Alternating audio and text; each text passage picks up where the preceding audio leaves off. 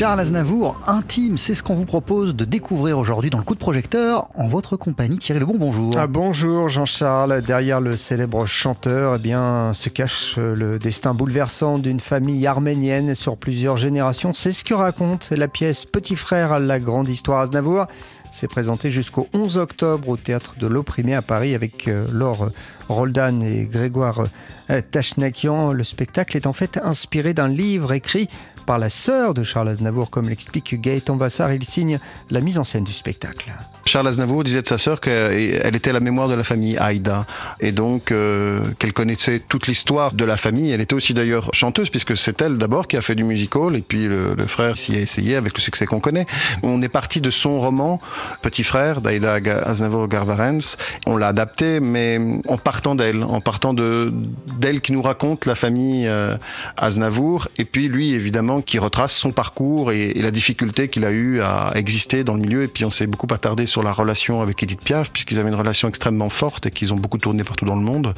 C'est vraiment grâce à elle qu'il a pu sortir tel le, euh, le papillon euh, qui éclos. Enfin, il y, a eu quelque chose de, de cet ordre-là, d'une découverte. Il s'est découvert lui-même grâce à, à, Edith Piaf en tant qu'artiste-interprète. L'histoire de ce spectacle autour de Charles Aznavour débute, Thierry, il y a un peu plus de 100 ans. Mais oui, 1915, jusqu'à nos jours de l'Empire russe euh, des tsars à la France d'aujourd'hui, de la fuite des Aznavourians, euh, la Seconde Guerre mondiale, euh, la pauvreté à Paris aussi euh, quand sa famille euh, euh, arrive donc dans la capitale, sans oublier bien sûr le génocide arménien.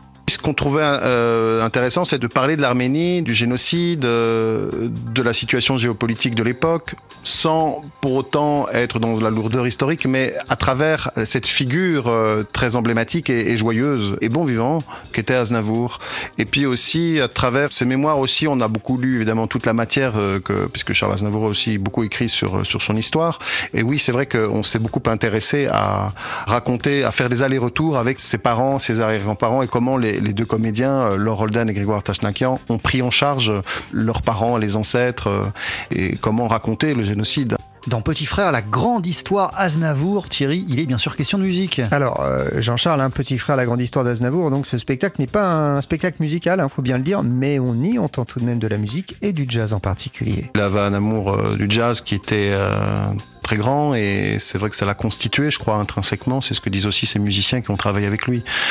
Après, effectivement, euh, c'était compliqué pour nous, de, par exemple, que les acteurs chantent. Euh, on, a réussi à mettre ça un peu, à faire une mise en abîme de ça, mais on termine par Aznavour on ne peut pas chanter comme ça les chansons d'Aznavour, c'est compliqué parce que forcément on l'a tous dans l'oreille et que voilà, on, on, a trouvé une solution qui permettait de le raconter. Et c'est vrai que c'est le jazz qu'on a choisi comme musique, comme ça, comme fil euh, pendant tout le spectacle, comme fil rouge. Oui. Gaëtan Vassard, donc le metteur en scène de ce très beau spectacle Petit Frère, la grande histoire Aznavour, s'est présenté jusqu'au 11 octobre au théâtre de l'Opprimé à Paris. Et on découvre donc un Aznavour intime, comme vous nous l'expliquez Thierry Lebon, et l'histoire familiale de Charles Aznavour. Merci beaucoup.